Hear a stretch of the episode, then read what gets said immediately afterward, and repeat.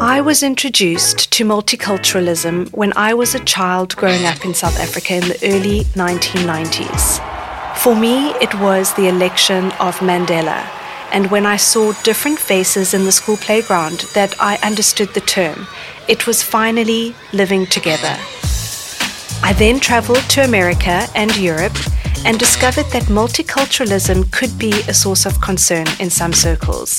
How can we live together when we don't speak the same language and don't have the same traditions or the same cultural references? Does living in a multicultural society mean adapting to others or giving up part of your cultural identity? When I came to live in France, I discovered Asterix. Perhaps using this comic book hero is the funniest and most unconventional way of asking all of these questions. In the comics, the little hero defends his village against the Roman invasion. But at the same time, he travels and encounters many other cultures. Make sense? Make sense. Welcome to Make Sense, a leap in pop culture to explore societal challenges. A podcast from SKEMA Business School. So, I decided to introduce him to Anke Middelmann. Anke is a German who works in France and who has lived in the UK for many years. She is a senior lecturer in multicultural management and director of the Global Executive MBA at SKEMA Business School. My name is Mary Michaelides, and I can't wait to see her reaction to the many stereotypes of the turbulent world of Asterix. Hello, Anke. Hi, Mary. It's lovely to see you. Your life is full of traveling. You were born in Germany and you've lived in the UK, you've lived in Belgium, and you've lived in the US, and you've spent a good part of your life abroad, I would Yes. say. So, my question is do you feel like Asterix? That's a lovely question to start this podcast with. Um, I do and I don't.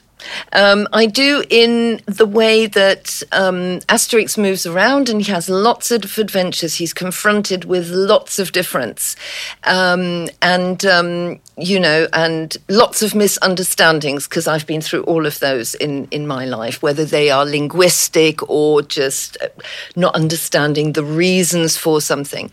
Um, so that is something where when I read Asterix, it resonates with me completely there is a big difference um, because Asterix always goes home. He goes back to his community, he goes back to his village, he has these wonderful feasts um, at the end of every story. Whereas my life journey kind of took me from one place to the next, and I never went back to home base in the same way as he did, which means that my cultural experience as a result have become very different. Um, Another thing about Asterix is that his um, adventures uh, were time limited. Um, so, you know, it's fairly short. Whereas with me, every one of the destinations you've quoted was at least three or four years. And so you have a very different. Um, approach to living because you have to live in that environment right? You can't just say okay i'm just going to dip my toe in a little bit here because i know i'm going home 2 weeks from now. It was open ended and so you ha- you have to take a very different approach to it. Uh, so i think those would be some of the fundamental differences between asterix and me. How would you define multiculturalism? we often use cross cultural, multicultural, and intercultural in quite an interchangeable way.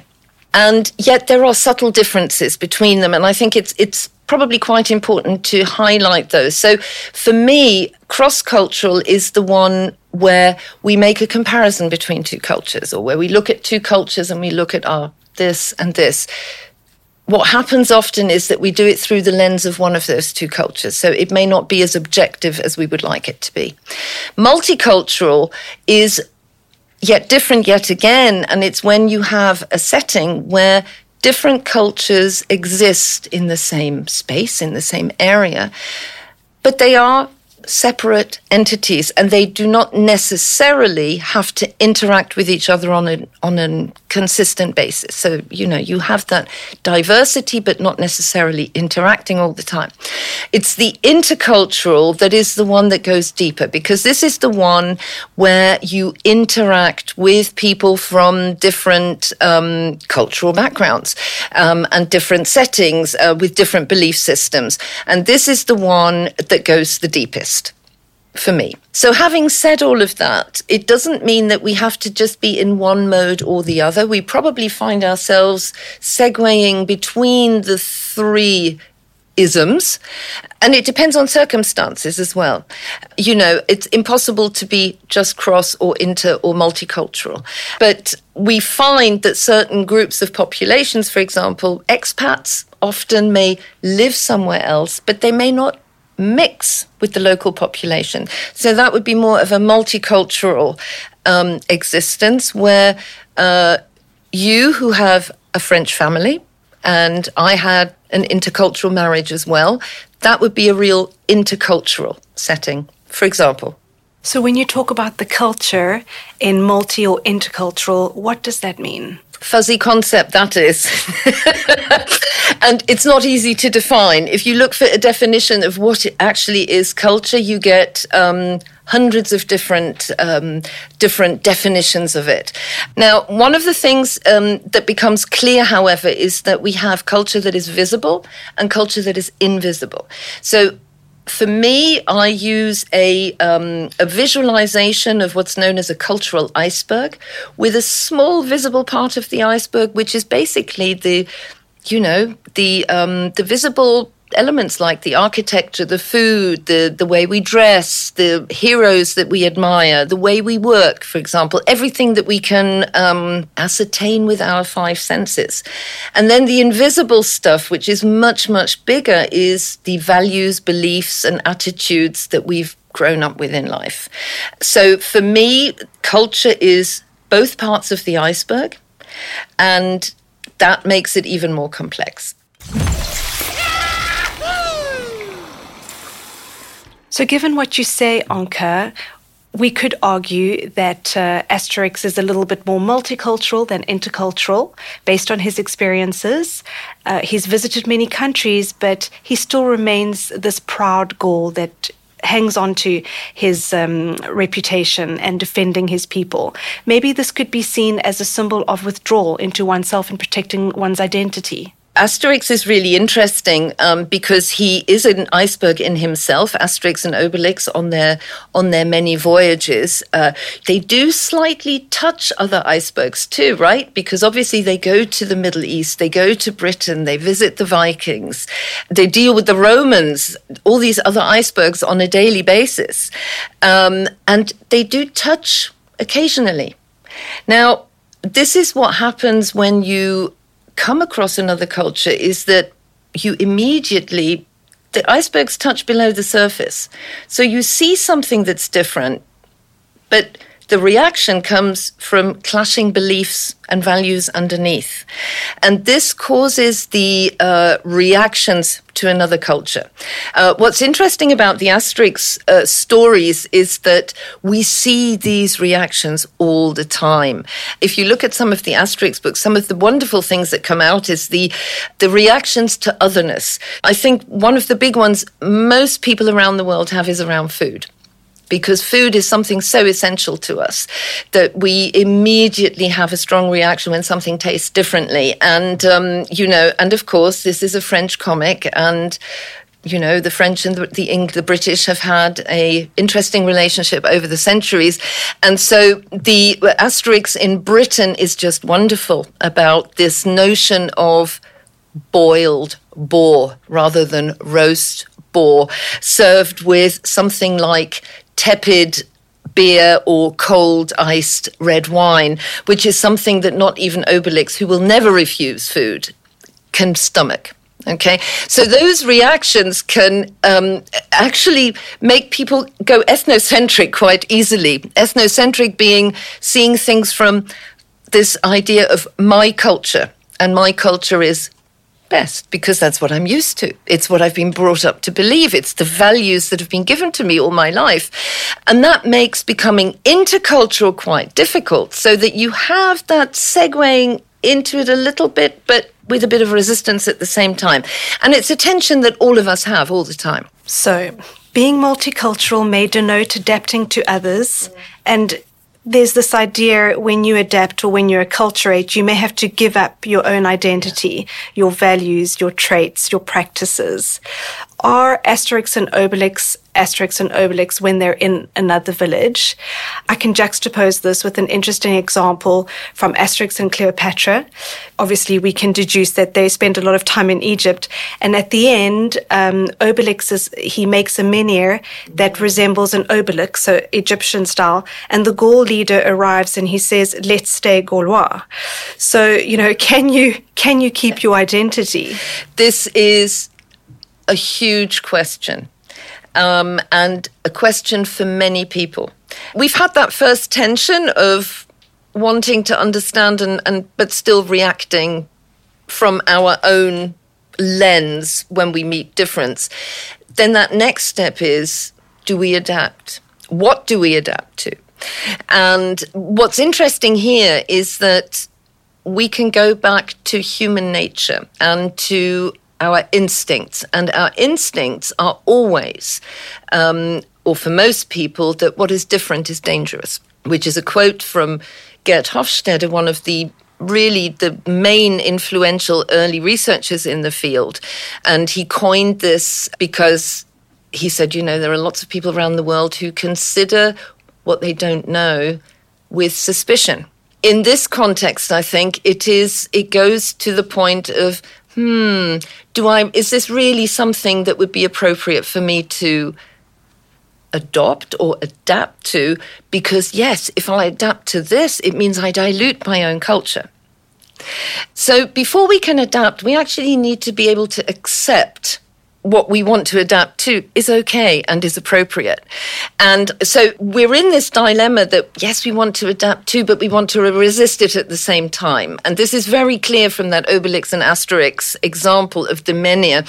And I, I really like that example. So um, thank you for bringing that up because, you know, the menhir is, if you think about it, in the iceberg, it's a visible expression.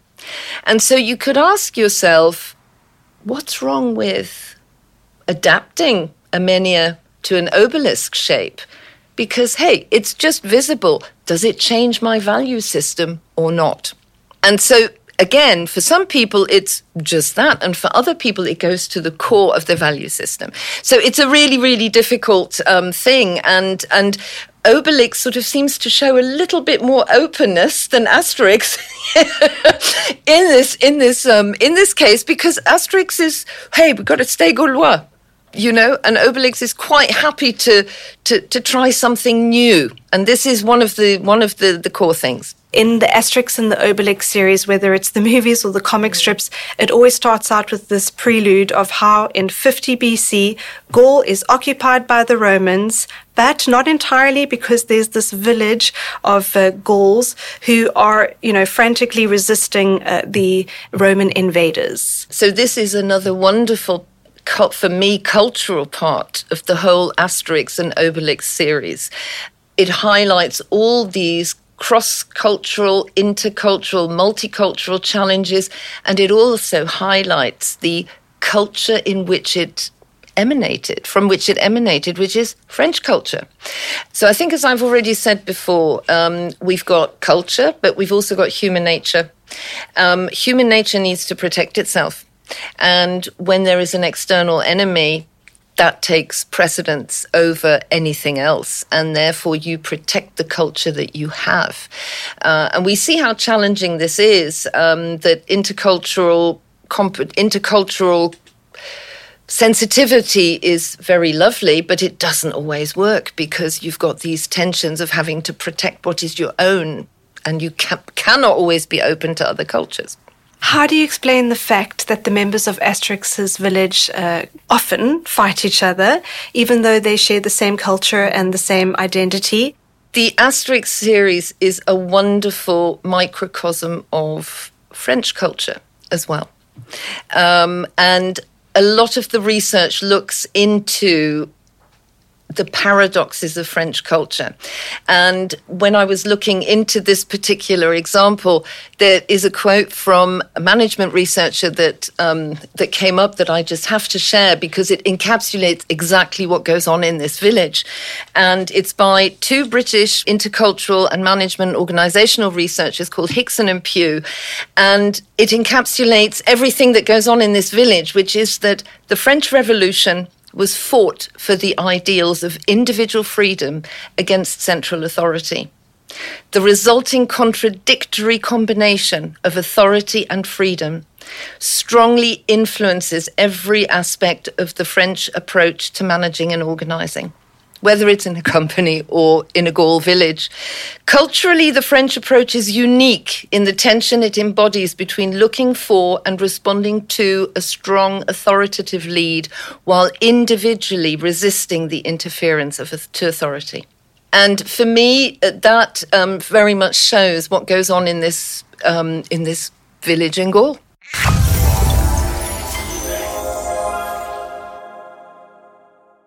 Pragmatically speaking, perhaps being multicultural is not the best option. Should we rather restrict ourselves to uh, what we all have in common, so our shared values and our shared common ground? And this prompts the idea of universalism. Would this be better? So it's a great question, and I'm going to answer it with another question. How do we know what our common values are or what our common ground is without actually going to investigate it? If we don't investigate it, we remain in what LaRay Barna calls this assumption of similarity, that we actually have these same deep common values. And this is something that is probably not going to be achievable in a way that satisfies everybody. What about in a professional working context? Are there any tools or tricks that can help us to, you know, to have working matters run smoothly? Of course we can. It's a very nice follow on from the previous question because, you know, all of it requires work. It doesn't happen automatically. Common ground can be created if we understand the others, but if we also understand ourselves. And um, we need to get from this idea of cross cultural through multicultural to intercultural understanding if we want to work not only work but also live together effectively. And it can work and it is very well possible. As you and I both know but it takes time and it takes effort. You know, we're in this very global environment, and it's easy to think that because we have been exposed to different cultures in some way, shape, or form, that we're going to find it easier today to do this than maybe in previous generations because we've just, you know, we've been to many places, um, we, we work with people from different cultures. But actually, the research has shown that this is not necessarily the case. So, for example, when Hammer and Bennett put together their developmental model of intercultural sensitivity, they, they developed five stages going from very ethnocentric and monocultural to very ethno relative and multicultural. When they developed a psychometric assessment, and when, what they found was that when people answered it, they felt that they were much more culturally sensitive than in fact the results showed they were, which means we've got a bit of work to do. um, and other research by Brinkmann and Van Weerdenburg showed that it's not so much the places you go and visit, which is what Asterix does, right? He goes and visits lots of places, but it's the relationships you form that make you much more sensitive to cultural difference, but also to be able to overcome it. So, a lot of research has been done around cultural competence and what this requires. There are loads of assessment. Christopher Earley was one of the very first ones to um, to develop tools to uh, to do this. And and for me, I believe that there are you know, many different tools and techniques. All of them start, however, with awareness and self awareness. We've got to look into ourselves, we've got to understand who we are. not only culturally but also from um, from a personality point of view. Um, and then we've got to also understand the other. You cannot understand and become culturally competent and interculturally effective if you do not um, know where you come from and where the other comes from. So, understanding, knowledge, and awareness is absolutely crucial. Okay, so the more self aware we are, the more interculturally competent we are. So I have another question. Should we really avoid stereotypes?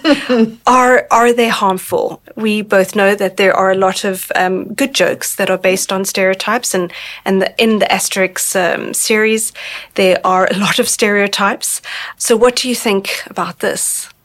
Well, they can be funny, and they can be very hurtful. Um, I think we, what we have to admit is that they are everywhere. Stereotypes are part of life. Um, it is also one of LaRay Barna's stumbling blocks to intercultural communication. So, stereotypes, and you and I have probably had stereotypes about our own cultural backgrounds that may not be that complementary. So, we know that they can be very hurtful. And yet, we need to accept that, that it's automatic that people do it.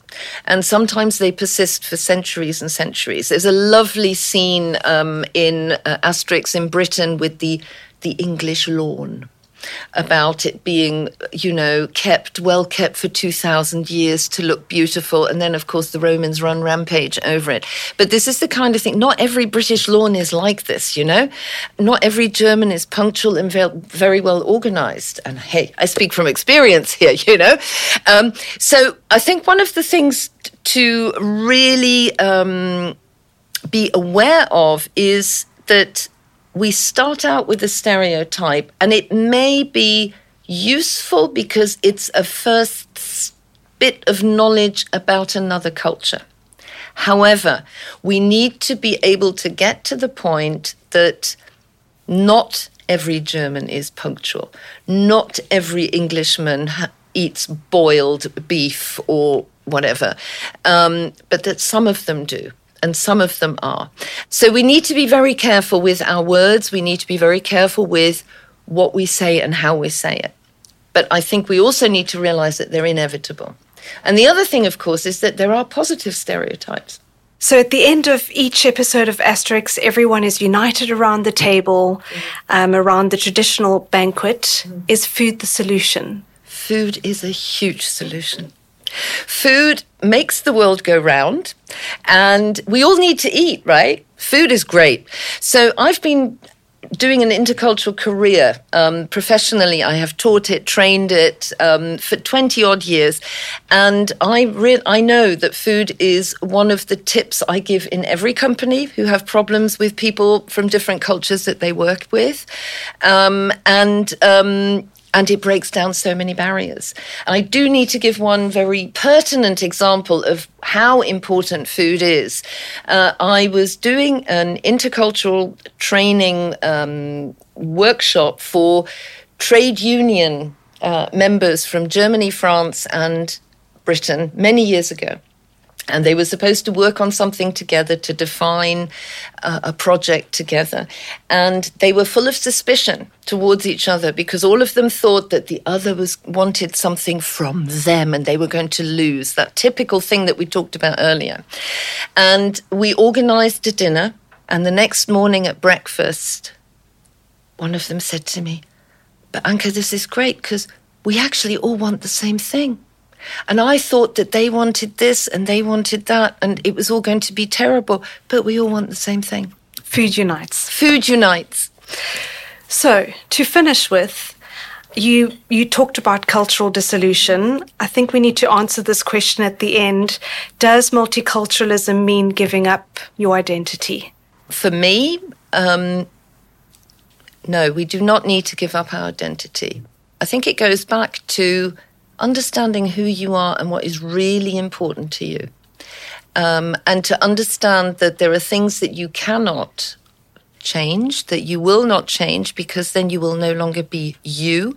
But there are also things that you can adopt from other cultures, maybe like the obelisk in among many menhirs in in Gaul that will enrich and enhance your intercultural interactions. But again, it requires understanding yourselves and actually understanding what is your identity. Thank you very much, Anke. Thank you, Marion. I think it's time for coffee and cake. With milk. With milk.